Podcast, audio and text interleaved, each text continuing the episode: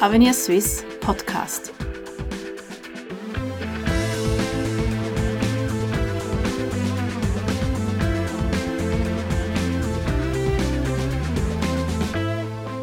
Die Schweizer Hochschulen verzetteln sich und wachsen in die Breite, statt in Qualität zu investieren. So lautet die Diagnose von Avenir Suisse. Mein Name ist Nicole Dreifuß und bei mir heute sitzen zwei Experten in Sachen Hochschulraum. Ich begrüße Markus Zürcher, Generalsekretär der Schweizerischen Akademie der Geistes- und Sozialwissenschaften. Und ich begrüße Matthias Ammann, Fellow bei Avenir Suisse und Co-Autor der Hochschulstudie. Guten Tag. Guten Tag.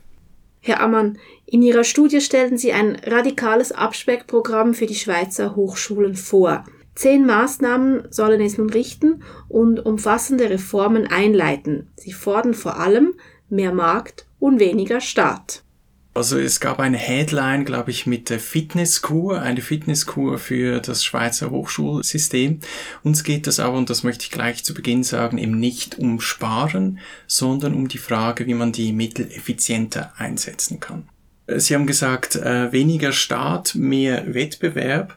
Also es ist unbestritten auch bei uns, dass äh, es öffentliche Mittel im Hochschulraum braucht, insbesondere da, wo eben der Markt nicht spielt. Ähm, wir stellen eben fest, dass es ein fehlgeleiteter Wettbewerb gibt und zwar findet vielmehr ein Standortwettbewerb als ein Qualitätswettbewerb statt. Steht es denn wirklich so schlecht um die Schweizer Bildungslandschaft, dass wir diesen Hochschulraum komplett transformieren müssen? Denn Schweizer Unis belegen ja bei internationalen Rankings eigentlich Spitzenplätze. Man muss vielleicht hierzu noch sagen, dass die internationalen Rankings vor allen Dingen Forschungsuniversitäten erfassen und die Fachhochschulen oder pädagogischen Hochschulen äh, bleiben meistens außer vor, aber die gehören auch zum Schweizer Hochschulraum dazu. Nun ist es so, dass die Schweiz sehr viel in den Hochschulraum investiert. Die Ausgaben haben äh, in den letzten zehn Jahren stetig zugenommen. Und nicht nur haben sie zugenommen, sie gehören pro Student auch bereits heute zu den höchsten weltweit. Wir gehen davon aus, dass diese Entwicklung nicht äh, so weitergeht und deshalb muss man sich die Frage stellen, äh, wie kann man die Mittel effizienter einsetzen. Nun, ich denke, es gibt, es gibt äh, einige Dinge wirklich zu präzisieren und auch besser nachzufragen. Ich beginne vielleicht jetzt mit dem letzten Argument, wonach die Kosten eben pro Studierenden die höchsten sind weltweit. Das beeindruckt mich nicht besonders, weil das ist der Fall für alles und jedes in der Schweiz. Wir sind einfach ein sehr teures Land, also daher macht mich jetzt das nicht weiter nervös. Dann habe ich äh, diesen Grundsatz, also das höhere Autonomie, weniger politischer Einfluss bei bei den Universitäten, bei den Fachhochschulen, insgesamt bei den Hochschulen.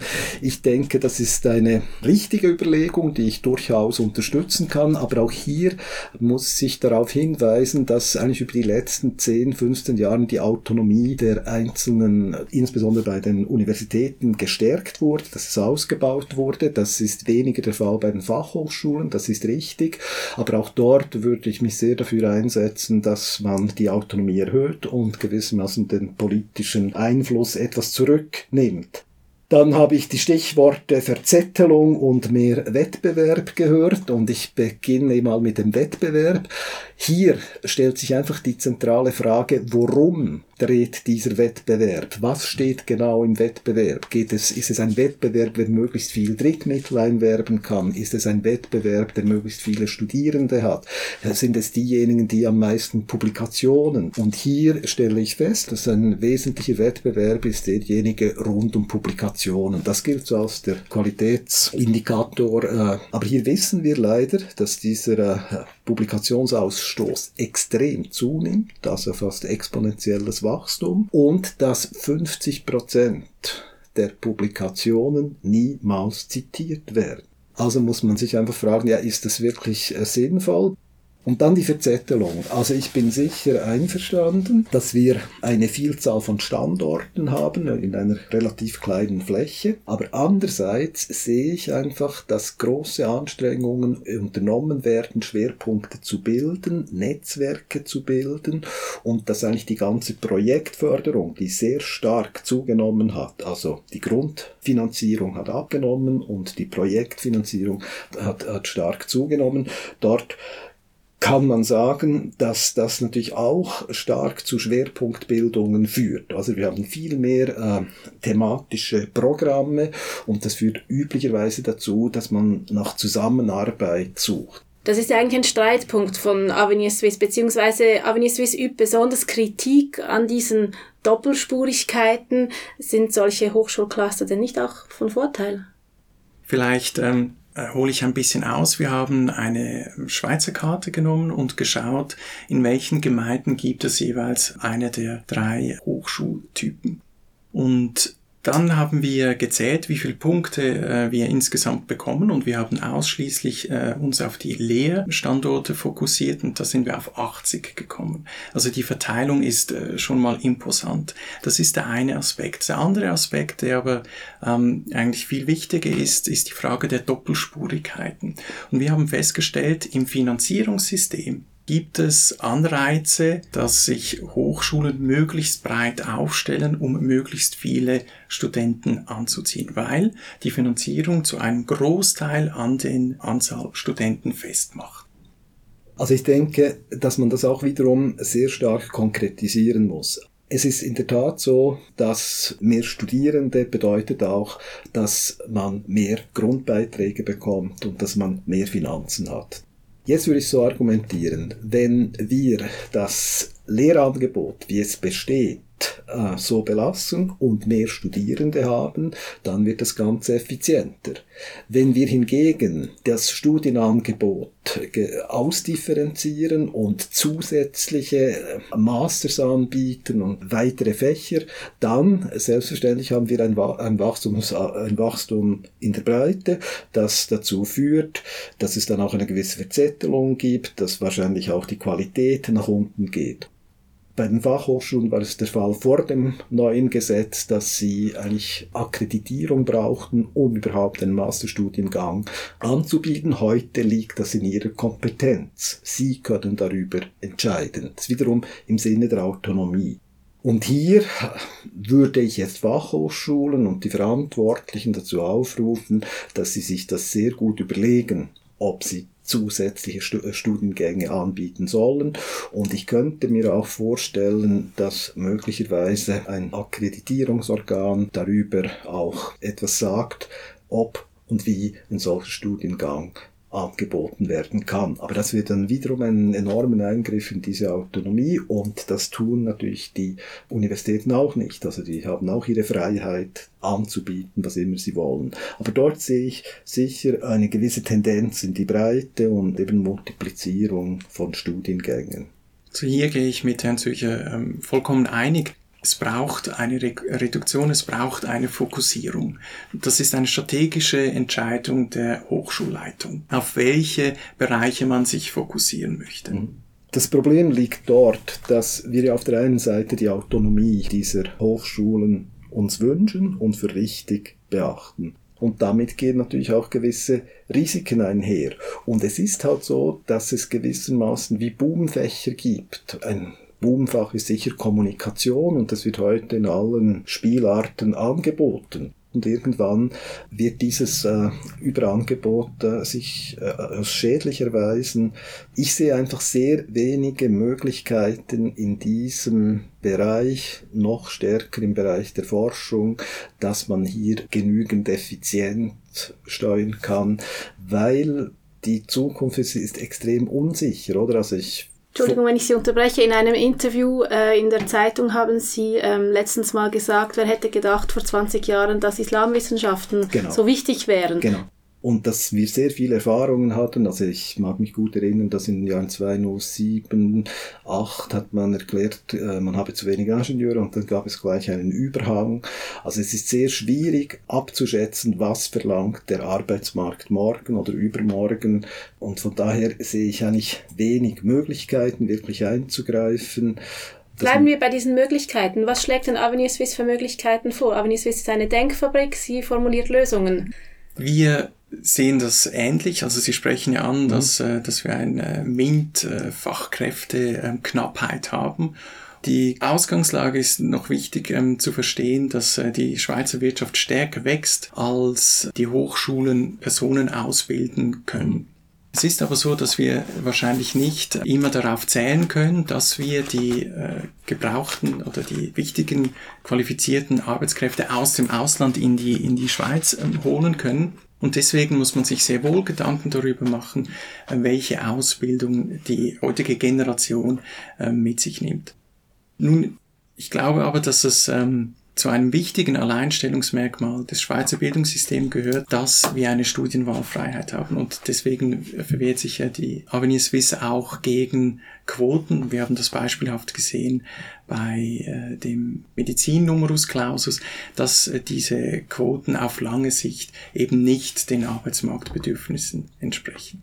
Ich bin sehr zuversichtlich in dem Sinne, wenn ich mir die äh, Statistik der Studierenden ansehe seit 1991 bis 2018. Da stellen wir fest, dass sich die Studierenden im Bereich der Naturwissenschaften verdoppelt haben und in den technischen Wissenschaften haben sie sich auch verdoppelt. Und bei den Geistes- und Sozialwissenschaften haben wir eine Konstanz. Also der Anteil der Geistessozialwissenschaften, Rechtswissenschaftler, der ist konstant geblieben. Und da sieht man doch, dass es eine hohe Sensibilität gibt bei den Jugendlichen, dass die das aufnehmen. Also durchaus all diese Maßnahmen, die man jetzt getroffen hat, der ganze Diskurs in der Öffentlichkeit, der, der geführt wurde, das denke ich einfach, dass der wirklich Einfluss hat. Ich glaube aber, es ist wichtig zu erwähnen, dass im internationalen Schnitt die Schweiz nach wie vor unterdurchschnittlich viele MINT-Absolventen ausbildet. MINT, man muss vielleicht kurz präzisieren. Mathematik, Ingenieurwissenschaften, Natur- und technische Wissenschaften. Und hier muss ich eigentlich schon auch doch deutlich machen, man muss uns bewusst sein, wir haben nur noch 20% Fertigungsindustrie in der Schweiz und 80% der Leute sind in den Dienstleistungen. Und ich denke nicht, dass die Schweiz ein Land ist, das zurückkommen kann auf wirklich Fertigungsindustrie. Und entsprechend, wenn wir hochgebildete Techniker, Naturwissenschaftler haben, ist wohl die Chance groß, dass sie dann nicht irgendwelche Funktionen haben in der Fertigungsindustrie, sondern dass sie weltweit unterwegs sind und eben was ABB und andere entwickeln implementieren, in anderen Ländern im Verkauf sind und angepasste Maschinen liefern etc.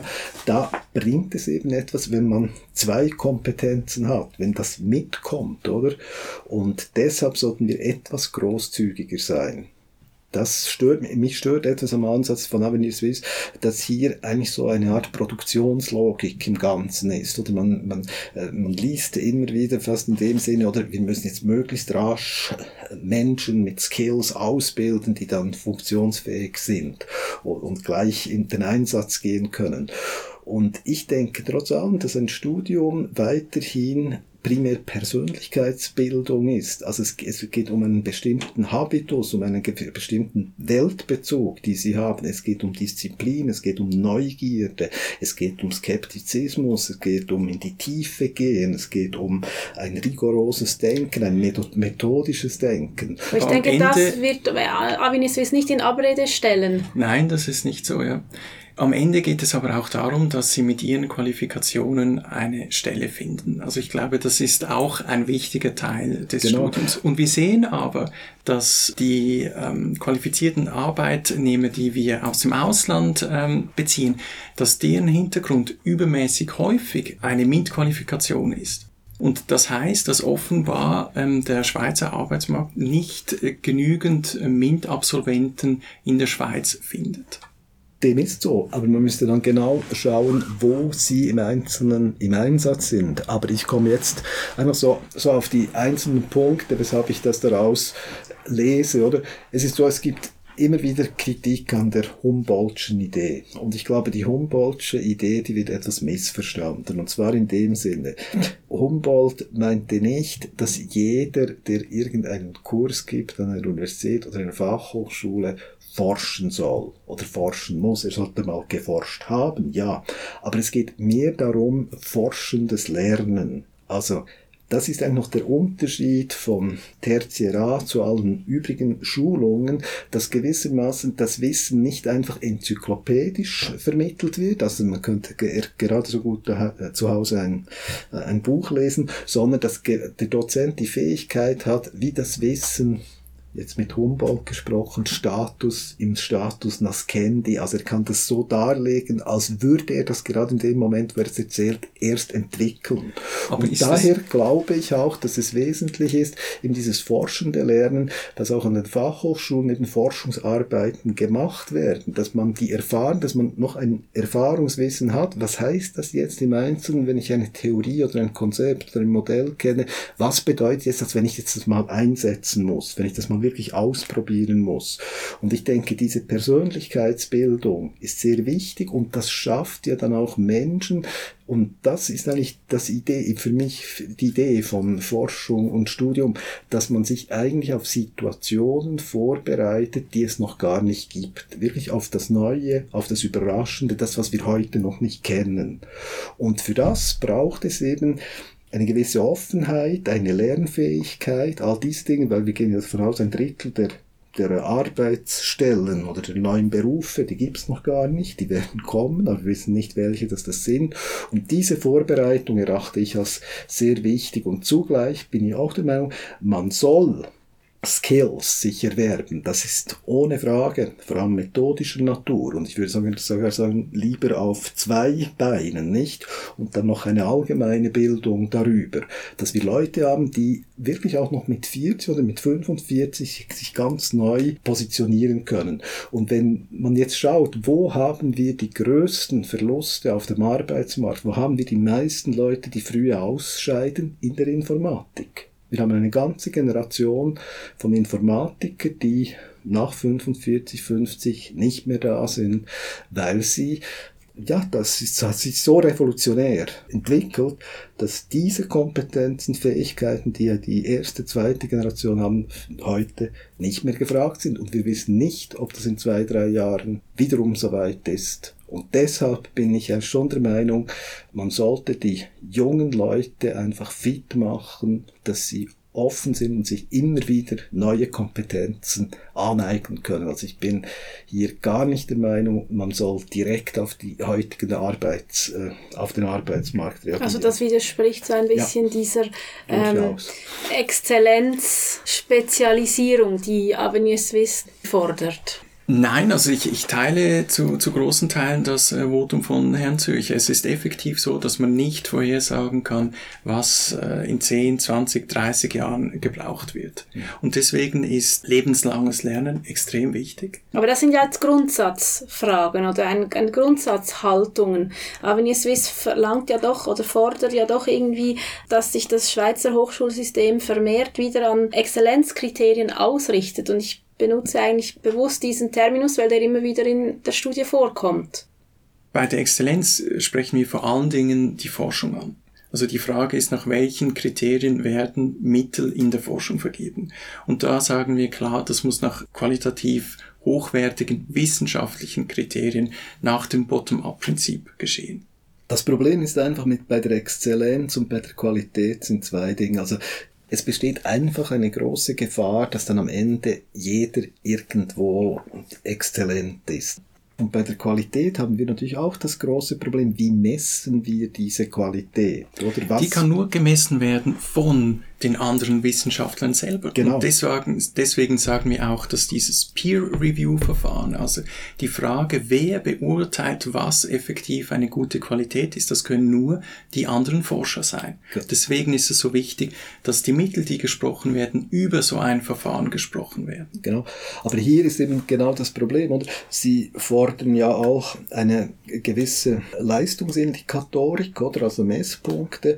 Und ich habe darauf hingewiesen, dass im Gegenteil gegenwärtig diese Messpunkte, die man bisher, oder diese Indikatorik, die man gebraucht hat, zunehmend in Kritik steht in den Wissenschaften selbst. Oder äh, zwei oder zwei Indikatoren, die am meisten gebraucht werden, ist äh, eben die Publikationen, also die Anzahl Publikationen, darüber habe ich schon rasch gesprochen, dass das sehr in, in Frage gestellt wird und es hängt auch sehr vom wissenschaftlichen Feld ab. Das ist das eine.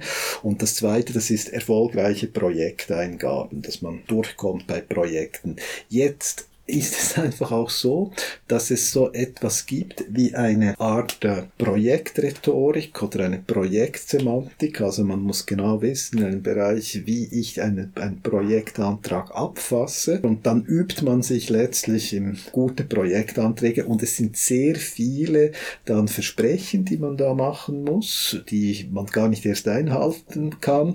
Und ich weiß von gewissen Projekten, wo Forschende schon nach einem halben Jahr feststellen, dass funktioniert niemals, aber sie ziehen das dann natürlich bis am Ende durch, ist ja klar, oder? Es hat sich verdoppelt das, das Wissenschaftssystem, mehr oder weniger in der Schweiz, gemessen an den Studierenden, wahrscheinlich auch fast bei den Finanzen. Und damit sind wir in einem Bereich, wo man von Big Science sprechen muss, oder? Es ist irgendwo durch Massenproduktion geworden. Also die Projekte sind extrem groß. Ja, und auch die Menge der Projekte und der Forschungsanträge und deshalb hat man so sehr stark auf diese Indikatorik äh, gezielt. Und das dann natürlich, äh, Sie haben von der Peer Review gesprochen, sind natürlich ganz viele eingebunden, die machen nichts nichts mehr anderes als Projektanträge lesen. Aber das Problem ist, dass die Resultate kaum mehr gelesen werden. Eben 50 Prozent, die nicht zitiert werden. Und deshalb, sagen Sie dann, dass zu viel Geld im System ist? Nein, ich denke, dass gerade die in der Forschung, in der Wissenschaft gegenwärtig äh, diese sogenannte DORA-Erklärung ist eigentlich seit 2007 äh, unterzeichnet worden von vier Schweizer Universitäten, von der Akademie und dem Nationalfonds, Declaration of Research Assessment und die schließt beispielsweise aus eben die ganze Bibliometrie. Sagt ganz klar, Bibliometrie ist kein Mittel, um Forschung äh, wirklich zu beurteilen.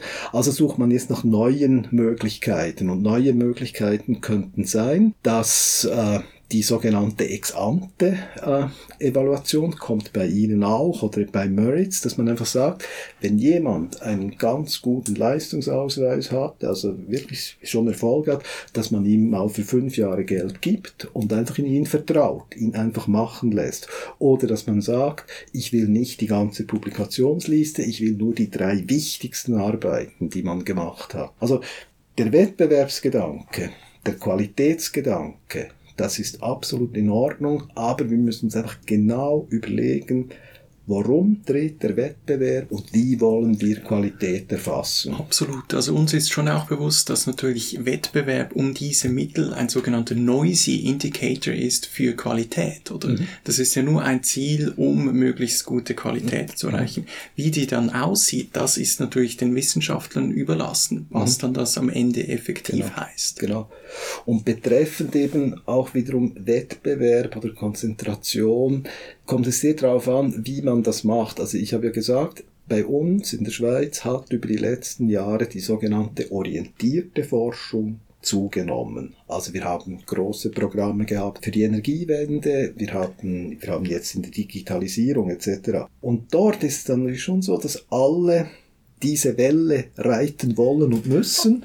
Und das führt dann natürlich nicht äh, zu einer, wie soll ich sagen, Spezialisierung, sondern jeder will, muss, muss da auf diesen Zug gehen. Aber jeder hat dadurch auch irgendwie die Pistole im Nacken.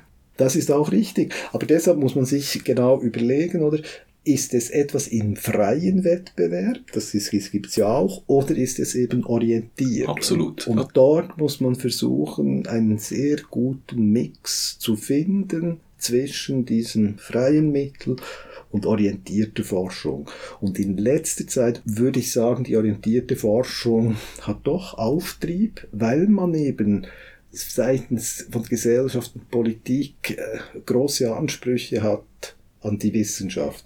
Es gibt vielleicht auch noch eine, eine andere, das ist meine Hypothese, äh, dass ich wieder den Eindruck habe, dass vieles was wir revidieren möchten oder erneuern möchten in der Schweiz eigentlich so blockiert ist, dass man fast nur noch über die Forschungsschiene etwas bewegen kann.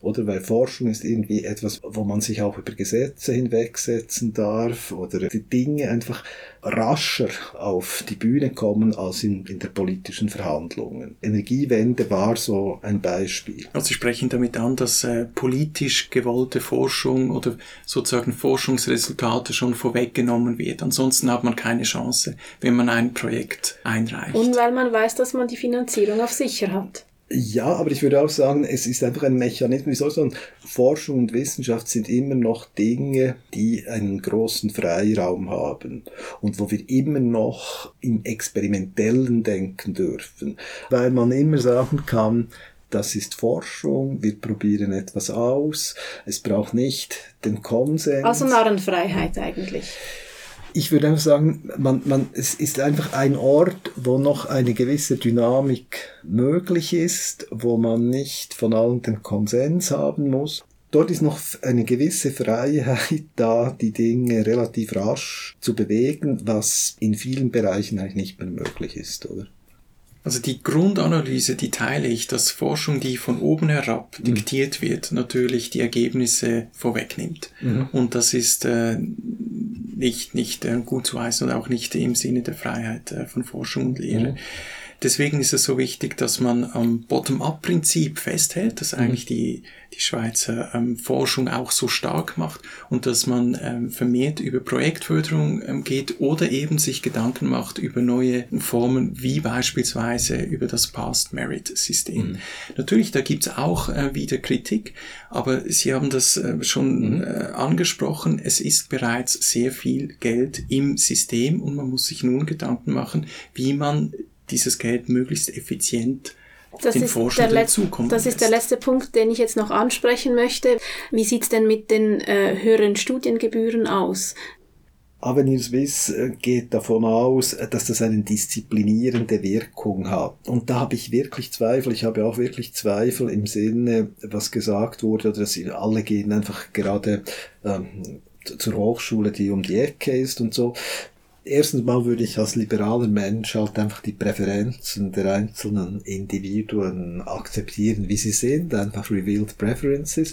Und ich finde es echt nicht schlimm, diese sogenannten Dropouts. Ich finde, fail early ist doch besser, wenn einer einsteigt, ein Jahr, und dann sieht er, meine Güte, Germanistik, das ist nicht mein Ding, und dann äh, tschüss, sich verabschiedet. Und ein Dropout bedeutet nicht, dass das, dass der, ist kein Verlust. Oder? Das ist eine Frage der Fairness. Also wer finanziert das?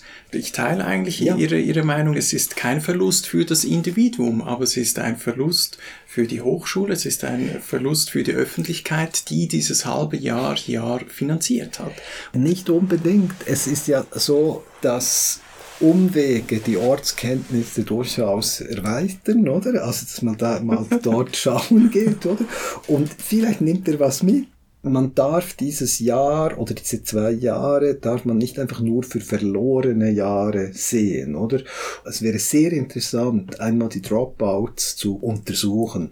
Von daher sehe ich einfach die disziplinierende Wirkung nicht wirklich und ich würde sagen, ein Studium ist so etwas wie eine erweiterte Kulturpubertät und weil wir ja so alt werden und so lange dann arbeiten müssen, weshalb nicht länger auch sich breit bilden es ist auf jeden Fall sinnvoll, den Studierenden auch ähm, aufzuzeigen, dass ihre Entscheidungen Konsequenzen haben. Wenn sie in einen Laden gehen und nicht dafür bezahlen müssen, ist es selbstverständlich, dass sie sich wahrscheinlich mit mehr Sachen bedienen, als sie effektiv brauchen.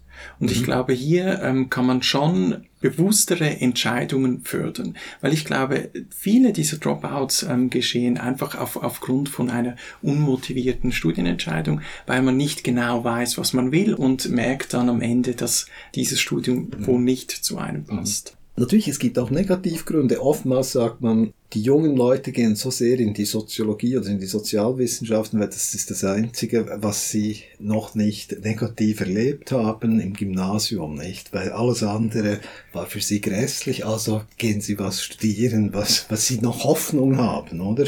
Also ich würde mich mehr dafür einsetzen, dass man im ersten Studienjahr viel verlangt, dass man frühzeitig alle äh, konfrontiert. Also wir haben über die Psychologie gesprochen. Also heute, wenn jemand erfolgreich ein solches Studium machen will, der muss Statistik. sehr viel Statistik können und muss eine Ahnung haben auch von Mathematik, dass man früh mit dem konfrontiert ist. Das würde ich sehr unterstreichen. Genau. Deswegen haben wir auch zehn verschiedene Maßnahmen und eine Maßnahme, die Sie jetzt herausgenommen haben, ist die Studiengebührenerhöhung. Aber für mhm. uns ist klar, wir wollen keine angelsächsischen Verhältnisse. Aber die andere Maßnahme, die wir auch vorgeschlagen haben, das äh, teile ich mhm. mit Ihnen auch, die Frage des optimalen Matchings von Hochschule und Student. Mhm. Also, dass ein Student sich bewusst ist, wenn er ein Studium beginnt, was wird eigentlich von ihm erwartet in diesem Studium. Eine Idee, die Sie auch angesprochen haben, ist ein Assessment, das über ein Jahr passiert. Das heißt, es gibt keine Quoten, jeder ist automatisch zugelassen. Ich glaube, das ist auch eine Qualität des, des Schweizer ähm, Systems. Aber innerhalb diesen, ja, dieses Jahres muss er oder sie beweisen, dass sie dieses Studium auch äh, vollenden können. Genau. Also ich denke auch, es ist sicher im Interesse von allen, der Universität wie des Einzelnen, dass man im ersten Jahr hohe Anforderungen hat und dass man frühzeitig diese Selektion macht. Wo ich eher etwas skeptisch bin, wären so Aufnahmeverfahren, dass man dann einfach den Aufnahmetests übt und, und sich auf das vorbereitet und vor allem weg ist von dem, was dann in der Praxis verlangt wird.